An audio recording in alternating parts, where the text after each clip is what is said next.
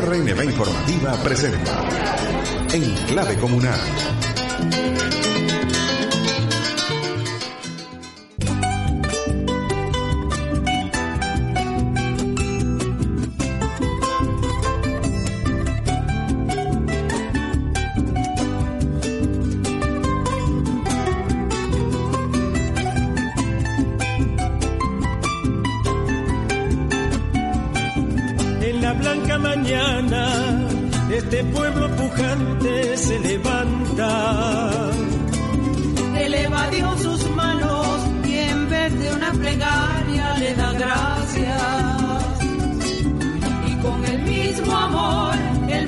y el dulzor que brotan del corazón de la caña.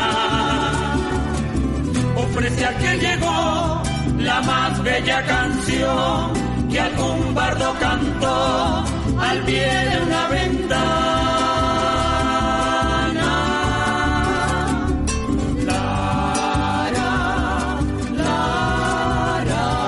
Barquisimeto está de par aguarda tu llegada.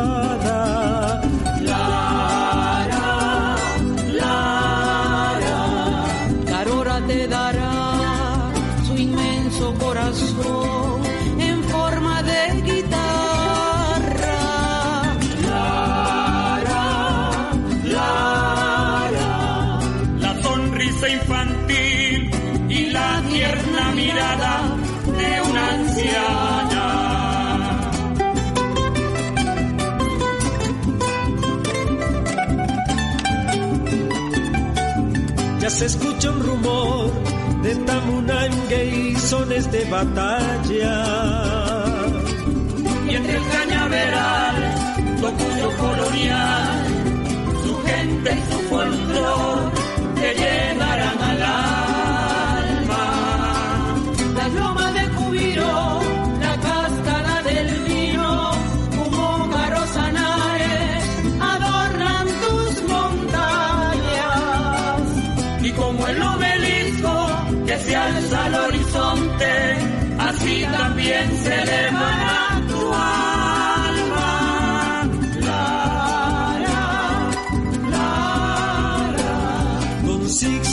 tejerá un manto de amistad que cubrirá la patria.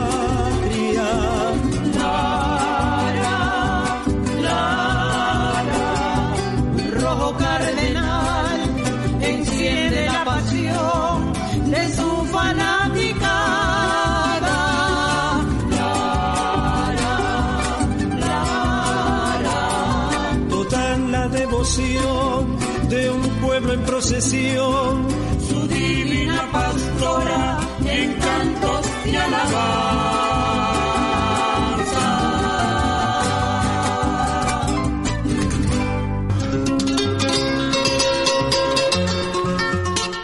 Muy buenas noches a toda Venezuela con el sabor de nuestra tierra y con la magia de la Navidad. Empezamos en clave comunal, un programa donde le subimos el volumen a la participación popular. Estamos por Radio Nacional de Venezuela, la señal que recorre nuestra hermosa patria. Yo soy Nerlini Carusí complacida de que se unan con nosotros a este espacio dedicado a todas las personas que creen en la necesidad de juntarnos en comunidad para reproducir la vida. En clave comunal es un espacio que trae el sonido de la esperanza y la expectativa de la vida en comuna. En clave comunal suena desde los lugares donde la historia se hace, desde la acera, desde el campo, al lado de los vendedores ambulantes, desde la cocina comunal, desde el local a pie de calle de un colectivo, desde el parque, desde la Casa de las Mujeres, desde el Centro de Diagnóstico Integral, el CDI, desde la escuela, desde las más de 3.500 comunas que hacen vida en Venezuela. Este es un programa de emociones, de luchas, de alegrías, de orgullo venezolano Enclave Comunal es producido por el Ministerio del Poder Popular para las comunas y los movimientos sociales, pero es sobre todo un espacio del poder popular organizado en Venezuela para hablar sobre sus luchas, sus haceres, sus saberes y sus horizontes comunales. Si ustedes quieren hacernos alguna pregunta o si quieren enviarnos alguna clave comunal, pueden llamarnos a través del 0212 0212 731 3413 0212 731 3413 o si prefieren pueden escribirnos por la mensajería de texto a través del 0426 0426 414 8979 0426-414-8979. Recuerden que también nos pueden encontrar en nuestras señales en Twitter, arroba comunas BE, BE de Venezuela, piso y arroba clave de colonial. Pensar en comuna. En Navidad celebramos el amor, el amor a la vida, el amor al conocimiento liberador, el amor a nuestra identidad y a la fiesta de la alegría de estar juntos, el amor por la justicia y el amor al saber vivir. Bueno, ¿y qué mejor manera que compartir hoy sobre un tema vinculado con el espíritu de la comuna, el amor a ese futuro que sembramos en comunidad, el amor hacia la constitución del sentido significativo del vivir bien. Hoy, en clave comunal, nos acompaña un invitado de lujo, señores. Ustedes van a quedar fascinados escuchándolo. Se trata de un boliviano filósofo, escritor y pensador que también es amante de la literatura y de la música, Rafael Bautista Segales. Rafael Bautista Segales es maestro de colonial, ha publicado más de 20 libros, entre ellos La descolonización de la política, otro del mito del desarrollo al horizonte del vivir bien, el tablero del siglo XXI. Y bueno, hoy está aquí para compartir con todo el pueblo de Venezuela sobre lo que significa el espíritu de la comunidad, la comunalidad y el horizonte del vivir bien. Bienvenido, señor, ¿cómo está? Buen día, Nerlin, y gracias por la invitación. Nosotros aquí en Venezuela estamos en un proceso de reflexión sobre lo que significa, no solo de reflexión, de lo que significa la reconstitución del tejido comunitario. ¿Qué significa el espíritu de la comunidad según Rafael Bautista? Bueno, desde Bolivia eh, podemos decir lo siguiente. Lo que nosotros estamos tratando de objetivar es lo que nos han legado, ya sean lo que se llaman los ancestros, la cultura, la cosmovisión y el pueblo mismo que ha podido resistir cinco siglos de colonización defendiendo una forma de vida, que es precisamente la forma de vida que se expresa en aquello que llamamos eh, lo comunitario de la vida. Cuando decimos lo comunitario, no estamos diciendo que la comunidad es simplemente una organización humana o peor, una organización social. En primer lugar, la comunidad no es exclusiva de los seres humanos y tampoco, digamos, es un, una procedimentalidad este, de carácter social. Cuando decimos lo comunitario tiene que ver con la lógica misma inherente al propio desarrollo de la vida, que ha sido conocido, expresado y desarrollado por nuestros pueblos en el ámbito humano.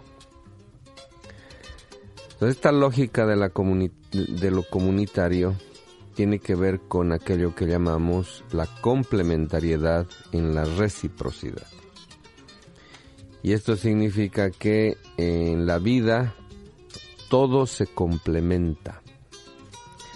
Las oposiciones en la vida no divergen en última instancia, sino que incluso se oponen para converger de nuevo en una renovada novedosa estructura que va continuamente restaurando el sentido comunitario de la vida. Pero esta complementación además no es unilateral, yo no me complemento a costa de otro, sino la única forma de complementación comunitaria es de modo recíproco, de tal forma que la complementación de un polo de la relación implica también la complementación del otro polo de la relación. Y esto se da en el ámbito del encariñamiento.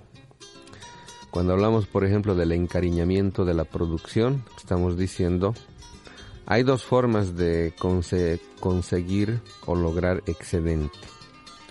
El capitalismo consigue excedente en la producción forzando a la tierra a producir este excedente de modo obligado. La producción capitalista eh, violenta las dinámicas, el ritmo propio de lo natural, porque el afán de una producción de carácter exponencial tiene que ver con aquello que llamamos el consumismo. Y esto, digamos, eh, genera una suerte de producción que ya es literal explotación y lo que se llama extractivismo. ¿Y qué es el extractivismo? No es simplemente extraer algo de la tierra. El extractivismo tiene que ver con la destrucción de todo el ecosistema y el medio ambiente que hace posible la existencia de un recurso determinado. Es decir, por por lógica exponencial este, esta explotación que básicamente se propone extraerle todo a la tierra, inevitablemente destruye todo lo que alrededor eh, tiene relación con este recurso y inevitablemente se, se destruye de modo exponencial también todo ese ecosistema y todo ese medio ambiente. Entonces, primero lo comunitario es una lógica. Es una lógica que la vida misma expresa en su propio desarrollo, restauración y renovación. En correspondencia con esa lógica, nuestras culturas y nuestros pueblos, de modo ancestral, habían eh, diseñado una forma de vida que también dentro de esta lógica ha generado lo que llamamos la forma comunidad. Entonces, esto que usted llama el espíritu de la comunidad tiene que ver con ponerse a la altura y rescatar esto que por siglos han venido insistiendo nuestros pueblos en señalar que en última instancia todas sus movilizaciones, todos sus levantamientos, todas sus rebeliones tienen que ver con la preservación de esa forma de vida que ahora está demostrando ser más racional, más verdadera y más digna que la forma de vida que han traído eh, la conquista, la colonia y toda la dominación que hemos sufrido en este diseño global centro-periferia. Entonces, eso es lo que alimenta la fuerza del poder popular expresado, ya sea en sus movilizaciones, en sus resistencias, en sus rebeliones. Esa fuerza es lo que le brinda la misma Madre Tierra, porque la energía del ser humano está en correspondencia y consonancia siempre con la energía que le brinda la propia tierra, siempre y cuando el ser humano sea capaz de reconexión con esto. ¿Y cómo es posible establecer esta reconexión comunitaria si como usted bien lo decía en una participación que tuvo en el Ministerio de las Comunas, en encuentro con trabajadores que debatieron el libro del filósofo Juan José Bautista, hermano de Rafael Bautista que nos acompaña el día de hoy, el sistema de creencias que nosotros tenemos arraigado en nuestra subjetividad es como una segunda naturaleza. Entonces nos cuesta muchísimo cambiar porque no se trata solo de un asunto de saber, sino un asunto de creencias. ¿Cómo podemos hacer ese salto para comenzar en esa reconstitución y en esa reconexión comunitaria? Bueno, ese es el gran desafío hoy en día. Y es también, digamos, la nota categórica que nos está mostrando por qué es tan dramático una transición civilizatoria de un mundo unipolar a un orden este, de carácter multipolar, aunque yo le llamo el desorden tripolar actual, sin fisonomía definida. Es el gran desafío porque, eh, como usted bien lo dice, eh, la modernidad ha generado una suerte de narrativas fundacionales que han estructurado los propios hábitos, las propias costumbres, los propios gustos incluso gastronómicos, estéticos, en sistema. Se ha constituido un sistema de creencias que es el piso y la base y el fundamento de todo el universo racional que después formaliza esas creencias en argumentos racionales. De tal modo que con la expansión de el conocimiento que ha producido la modernidad para desarrollar el carácter exponencial de su dominación global, em, está mostrándonos que el ser humano está tan arraigado en este tipo de valores y creencias que la modernidad ha impuesto, Por ejemplo, el ser humano reducido a individuo, a un ego que cree que se basta por sí mismo, quien ha perdido ya toda relación comunitaria y solo expresa relaciones de carácter instrumental y que se llama mercantil con los otros seres humanos. O sea, es, eso ya no produce comunidad, eso produce disgregación incluso social. Entonces, esto nos está mostrando que el capitalismo, para poder ser superado, tiene que ser comprendido también como este, señalan estudiosos del tema como Lamert como una religión que ha sido capaz de desplazar a todas las demás religiones, incluso de funcionarla, de funcionalizarlas al servicio de la reposición y restauración continua del capitalismo bajo otras fisonomías. Es por eso que en cada crisis del capitalismo, el capitalismo se alimenta de esas crisis para eh, reformular sus opciones, restaurar sus, eh, sus fundamentos, sus directrices, etcétera, pero pone en crisis a todo lo demás pone en crisis a la humanidad, pone en crisis al planeta, pone en crisis a la vida, pero de eso precisamente se alimenta el capitalismo que como un cáncer destruye todo el medio ambiente en el cual se desarrolla este cáncer. Entonces, es curioso cómo ahorita hasta las nuevas potencias emergentes no ven otras opciones sino dentro de los marcos prácticos, políticos o geopolíticos, energéticos, que el propio capitalismo ha instaurado como los únicos viables posibles y deseables. Pero si cambiamos de perspectiva, pues ya, todo esto se ve como lo que realmente es, un proceso continuo de destrucción sistemática de la vida toda. No es solamente eh, una señalización del capitalismo en cuanto a economía. hay dos grandes mitos que lo amparan, lo protegen, lo justifican y lo legitiman, como son el desarrollo y el progreso.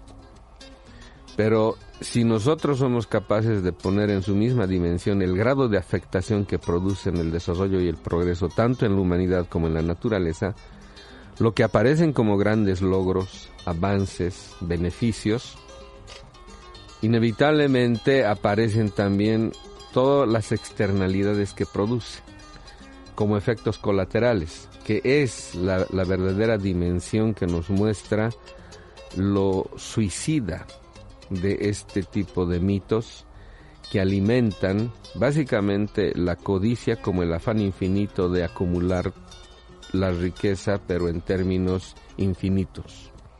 ¿Y cuál debería ser la brújula de la producción comunal propiamente para evitar caer en los riesgos de la distorsión de formación de sujetar las relaciones capitalistas al control colectivo? Porque a veces creemos que es que la producción va a pasar a manos de la comunidad que allí se queda todo. No, es que lo estamos produciendo en comunidad, aunque mantengamos las mismas relaciones capitalistas. ¿Cómo podemos hacer? Bueno, voy a poner un, un ejemplo, porque todo depende de la percepción de la realidad que uno tenga. De ahí aparecen perspectivas que uno no las consideraba posibles si parte del mismo esquema. Einstein lo dice de modo bien clarito cuando señala, no se puede resolver unos problemas o no se pueden resolver los problemas con el mismo conocimiento con el cual han sido creados estos problemas. Entonces, si nosotros nos empecinamos en permanecer dentro de los marcos de interpretación de la realidad que la modernidad y el capitalismo han naturalizado en nosotros, no hay alternativas. Y a lo único que nos conduce este eh, no hay alternativas es a la consigna del sálvese quien pueda. O sea, la lucha de todos contra todos. Y es lo que está sucediendo ahorita, a nivel tanto individual, a nivel social y a nivel planetario. Ahorita lo dramático de esta transición es que eh, los países en la nueva reconfiguración inevitablemente multipolar geopolítica a nivel global, donde se está este está colapsando básicamente el orden que habían creado los países europeos y después Estados Unidos en el diseño centro-periferia, eso está colapsando. Eh, va a ser inevitable incluso una nueva institucionalidad global. O sea, la ONU, la, la OEA, el, la FAO, la Organización Mundial de Comercio, todos han sido creados a partir del diseño Bretton Woods del 44. Y eso ha sido para instaurar al dólar como el patrón económico que expresa no solamente una moneda, sino toda una forma de vida, el famoso American Way of Life. Entonces el mundo está diseñado en torno al dólar. Por eso estas, estos organismos mundiales ahorita aparecen ya no legítimos, porque responden a un orden que ha fenecido. El mundo del siglo XX ya no existe.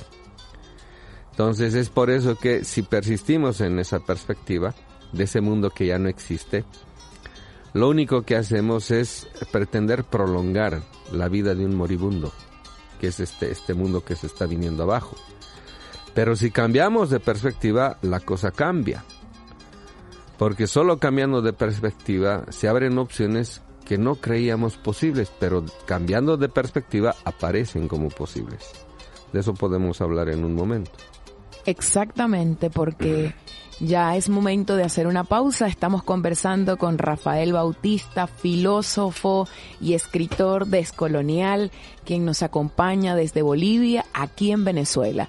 Una pregunta que le queda pendiente para la próxima parte es, ¿por qué tenemos que desligarnos del mito del desarrollo y de esa expectativa de progreso en nuestros horizontes de vida. Es momento de hacer una pausa de Enclave Comunal. Enclave Comunal. Estamos de vuelta con más de Enclave Comunal.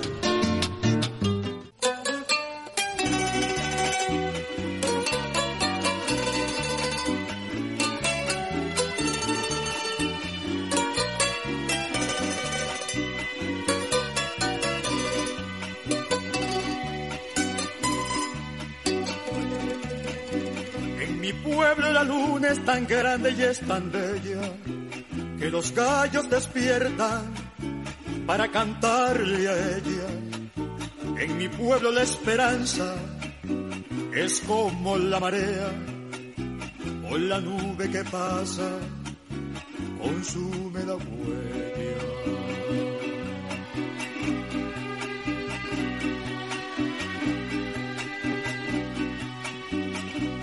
Pueblo los hombres han tomado partido, algunos por la vida y otros contra ellos mismos, pero la tierra que este va pariendo el camino en que todos los pasos lleven un solo ritmo.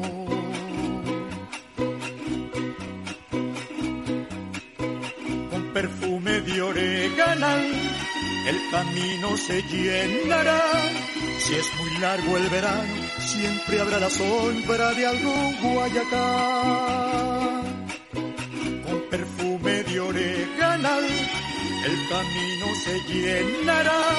Si es muy largo el verano, siempre habrá la sombra de algún guayacán.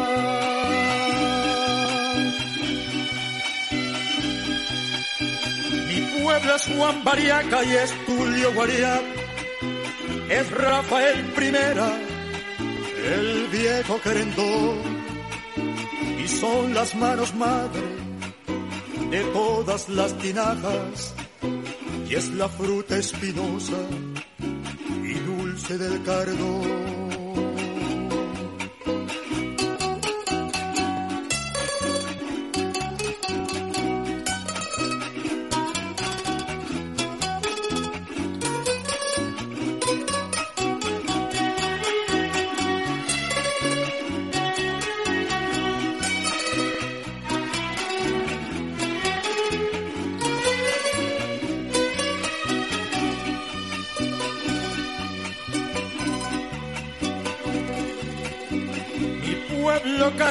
Se limpia y purifica.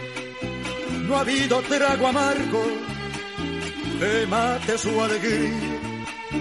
Se despereza por el sol y la brisa que nos trae el perfume que da el semerucal. Mi pueblo cada día tiene mucho que dar. Mi pueblo cada día mi pueblo me hace cantar de Alí primera en mi pueblo. Los hombres han tomado partido, algunos por la vida, otros contra ellos mismos. Pero la tierra agreste va pariendo el camino en que todos los pasos llevan un solo ritmo. La vida en comunidad. Hermosa canción de Alí Primera, mi pueblo me hace cantar. Como dice el maestro Juan José Bautista, escritor del libro ¿Qué significa pensar desde América Latina? Hermano del compañero boliviano que nos acompaña el día de hoy, Rafael Bautista, que está aquí con nosotros. Juan José dice en el libro ¿Qué significa pensar desde América Latina? Que las comunidades no solamente son comunidades humanas, sino verdaderas comunidades de vida que interactúan con la madre tierra. A medida que nosotros tomamos conciencia de que somos hijos de la madre tierra y herederos de las luchas de nuestros ancestros, profundizaremos todo el proceso de reconstitución del tejido comunitario allí tenemos una tarea importante y es la construcción de la mística comunitaria, es decir, recuperar el espíritu de las comunas del que hablaba el presidente Hugo Chávez en el golpe de timón. La comuna, la comunidad, le devuelve al ser humano su esencia, que es ser comunitario, porque la vida es comunitaria. Estamos en enclave comunal, en conversa con el maestro de colonial Rafael Bautista. Bueno, quedó una pregunta pendiente. Entonces, la, como decimos, el cerco cognitivo que planteamos es para cercar más y más el asunto en cuestión y eh, proponiéndoles el, el ejemplo. Cuando se cambia de perspectiva, por ejemplo, aparece un concepto que en los pueblos andinos se lo maneja en, en, el ámbito de la producción agropecuaria, que es el encariñamiento de la producción.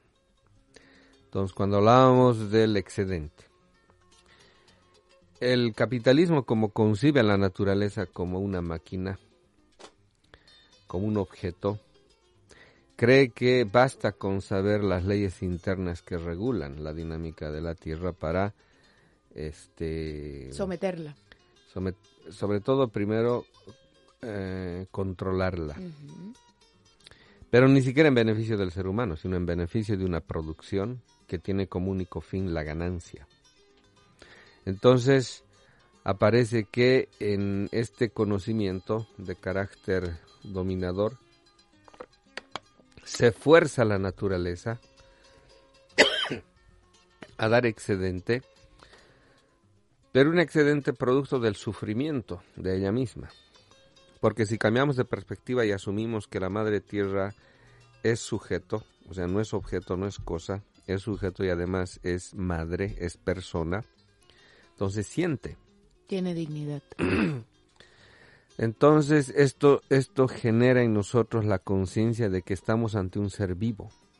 Ahora, de esto se tiene ya conciencia cuando se habla de Gaia como un, un planeta vivo en el cual la Madre Tierra también actúa como persona y por lo tanto no puede ser tratada como un objeto. Entonces, en el encariñamiento de la producción que tiene que ver también con el concepto de crianza, uno sabe que si te relacionas con la naturaleza en términos de sujeto, ella produce ese excedente ya no obligadamente, sino en ese encariñamiento devuelve ella por mediación de su propio cariño, ese excedente como la expresión más pura de su generosidad. Entonces, esto es otro tipo de relación de la cual se puede deducir otro, otra idea y otro sistema de la producción. Y a su vez, esta otra idea de la producción nos lleva a otro modo del consumo que rompe con el mito del desarrollo y del progreso y la idea del progreso. Claro, y ahora entramos a ese tema. ¿Cuál es el problema del desarrollo a nivel, por ejemplo, social, a nivel de la subjetividad del individuo moderno?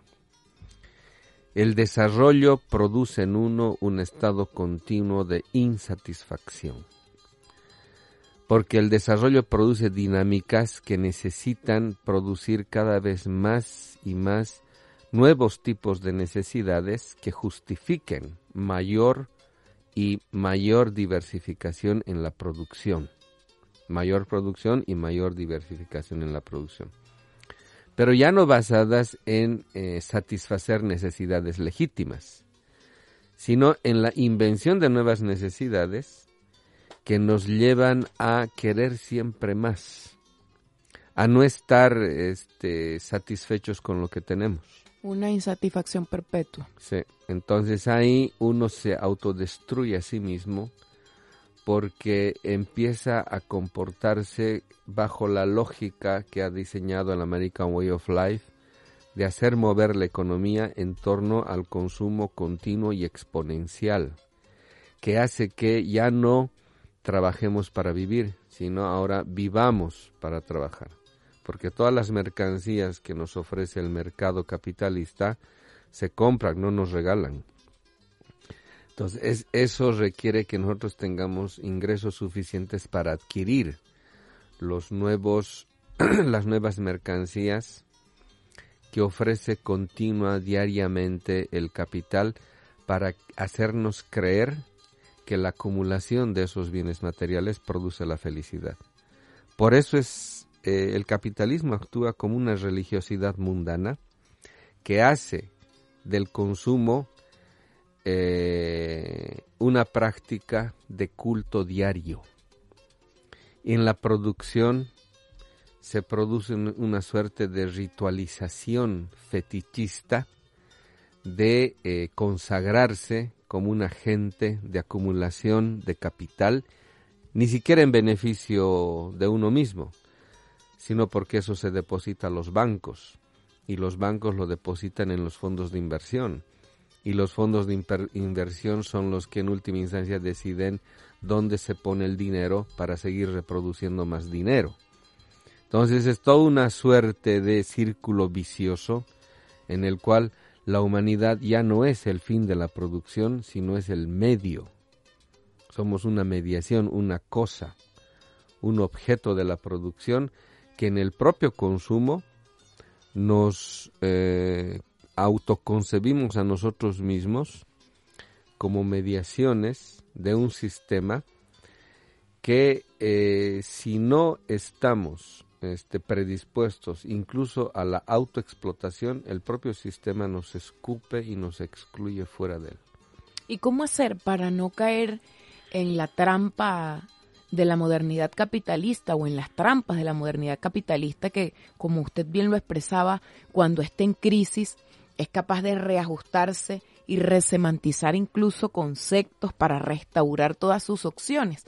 Aquí en Venezuela, el maestro de Bolívar, Simón Rodríguez, decía que por afición a ciertas palabras se repiten sin discernimiento hasta hacerse favoritas y se remudan indistintamente creyendo que tanto vale la una como la otra. Y lo decimos porque, por ejemplo, las Naciones Unidas han agarrado términos como vivir bien, agroecologías, y resemantizan y la vacían de contenido y la terminan ajustando a la dinámica del capital. ¿Cómo hacemos para en la construcción de nuevos horizontes no caer en esos, en esa, en esos mitos trampa? Volviendo a lo que estábamos diciendo, cuando concebimos el encariñamiento de la producción y la crianza de la tierra, que esa crianza es dialéctica en el sentido que estábamos hablando de la complementariedad, es decir, como ella nos ha criado, ahora nosotros aprendemos a comportarnos en los mismos términos de relación con la madre. Nosotros también tenemos la necesidad de criarla. Entonces aquí el encariñamiento de la producción y la crianza de la tierra hacen que podamos nosotros pensar otra noción, otra idea de economía, de la producción.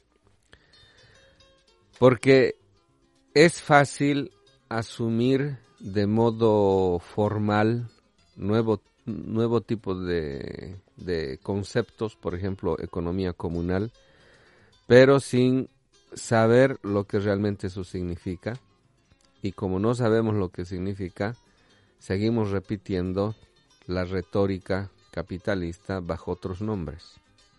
Entonces, si somos ahí coherentes con una transformación del capitalismo, tendríamos que deducir, por ejemplo, desde esta idea del encariñamiento de la, de la producción, de la crianza de la tierra, otro tipo de indicadores de las expectativas económicas. Desgraciadamente, todos, todas nuestras economías se mueven dentro del parámetro de las expectativas del propio desarrollo.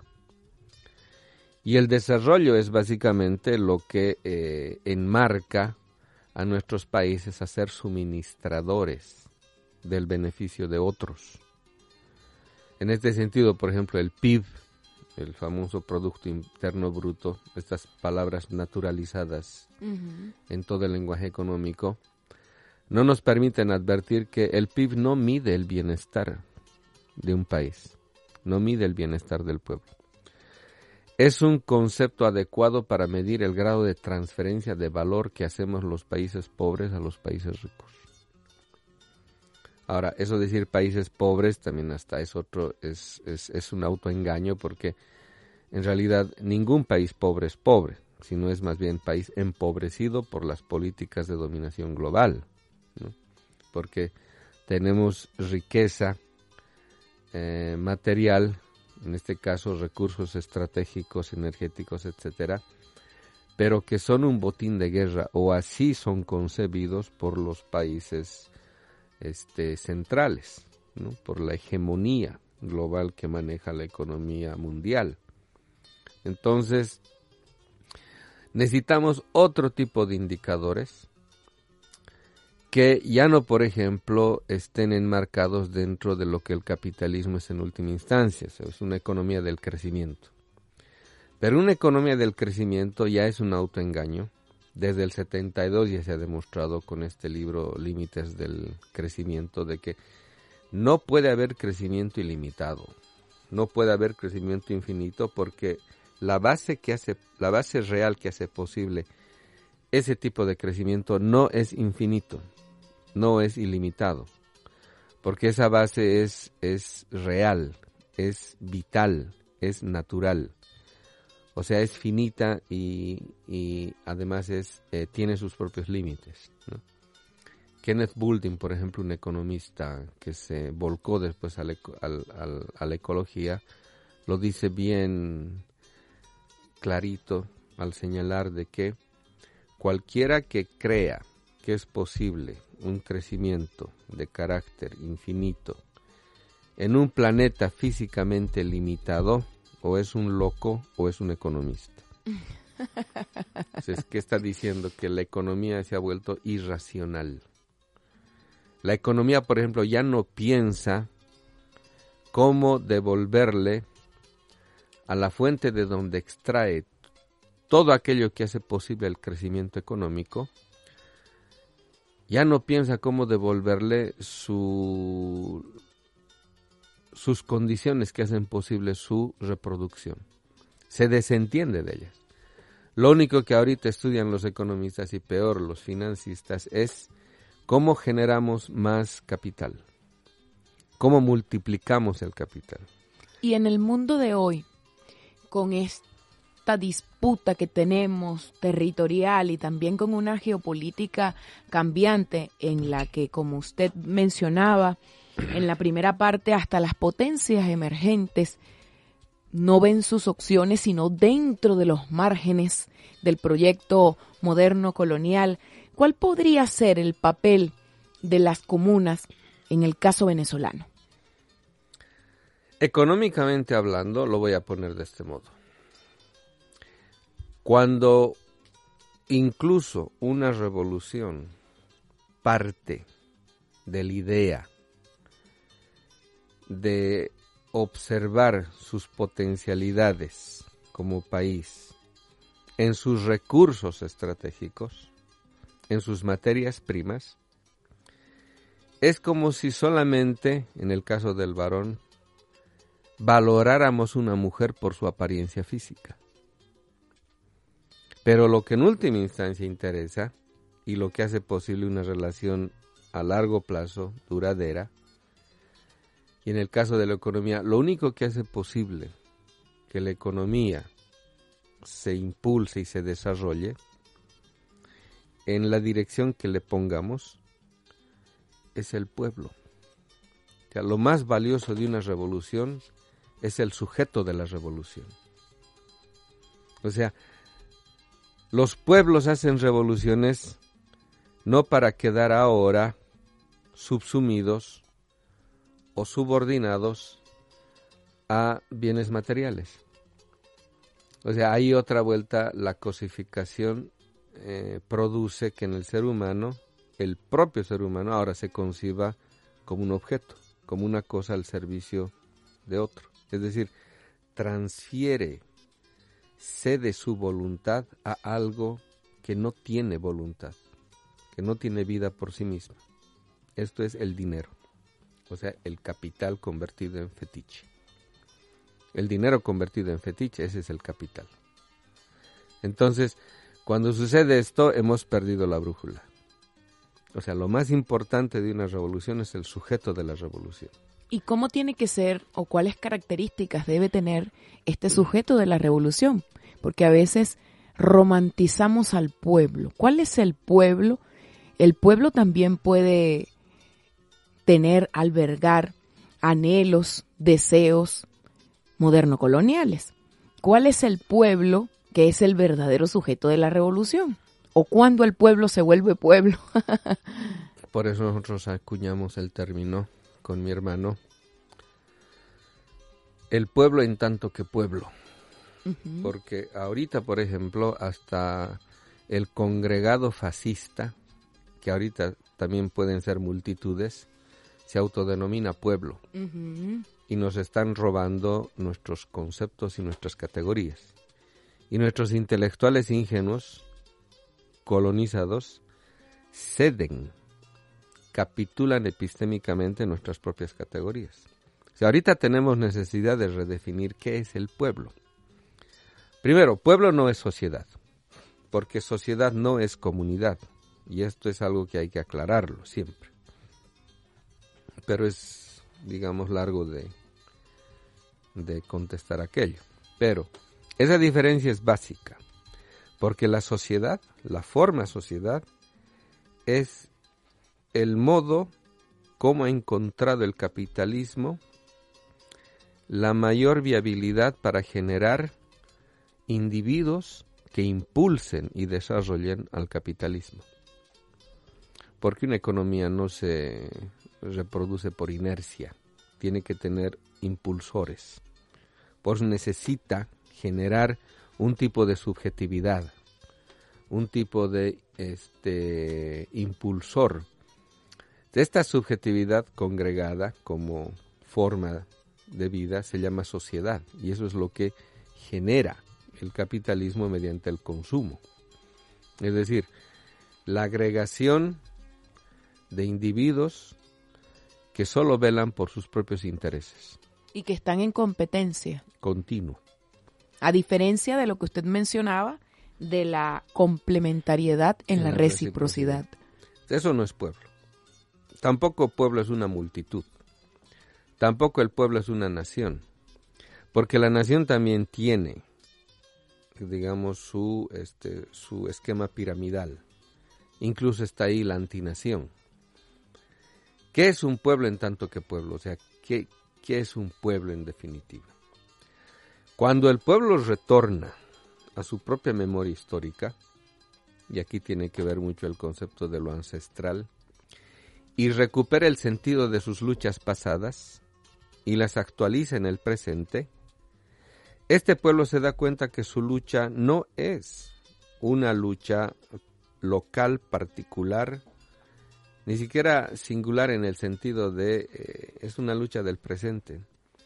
Cuando es capaz el pueblo de traer a toda su ancestralidad, a todas sus luchas pasadas en el presente, y el pueblo se da cuenta de que no está luchando solo por los vivos, sino por los muertos, es cuando un pueblo se concibe a sí mismo la tarea de ser el que redima todas las luchas pasadas, el que resuelva y lleve a su resolución definitiva toda la historia negada. El pueblo que se redime en la historia. Entonces, solo en, ese, en, ese, en esos términos cuando la revolución se vive de modo místico, porque una revolución que no se vive de modo místico no es revolución, es cualquier levantamiento nomás, y produce en el pueblo esa recuperación de la memoria, porque decimos, ¿no? La esperanza es una memoria que despierta. Y cuando un pueblo despierta, produce esa esperanza, como una actualidad encarnada en un pueblo que ya está viviendo el futuro que se ha propuesto. Ese es el pueblo en tanto que pueblo. Hermosas palabras de Rafael Bautista, maestro de colonial boliviano que nos acompaña en clave comunal. Ya llegamos al final de este programa. Como siempre, el tiempo implacable, pero un mensaje final para el pueblo venezolano, de parte de Rafael Bautista. Este pueblo, en tanto que pueblo, cuando es capaz de traer a los ancestros, no como entes muertos con los cuales solo nos liga la nostalgia, sino cuando los interpreta como lo más vivo, incluso algo más vivo que los vivos, es cuando se da cuenta de que nosotros los vivos somos la única razón de la existencia de nuestros muertos. Por lo tanto, si el enemigo vence, ni nuestros muertos se salvarían. Por eso ustedes tienen la ventaja que otros pueblos no tienen. Tienen en la figura de Chávez básicamente ese ancestro que les acompaña, que les ilumina, que les abre posibilidades, que les muestra direccionalidades y que necesita de ustedes que ustedes crean que Él realmente está vivo, porque uno da su vida no por lo que sabe, sino por lo que cree. Llegamos al final de esta emisión de Enclave Comunal. Trabajamos para ustedes desde los controles técnicos Jonathan Salcedo.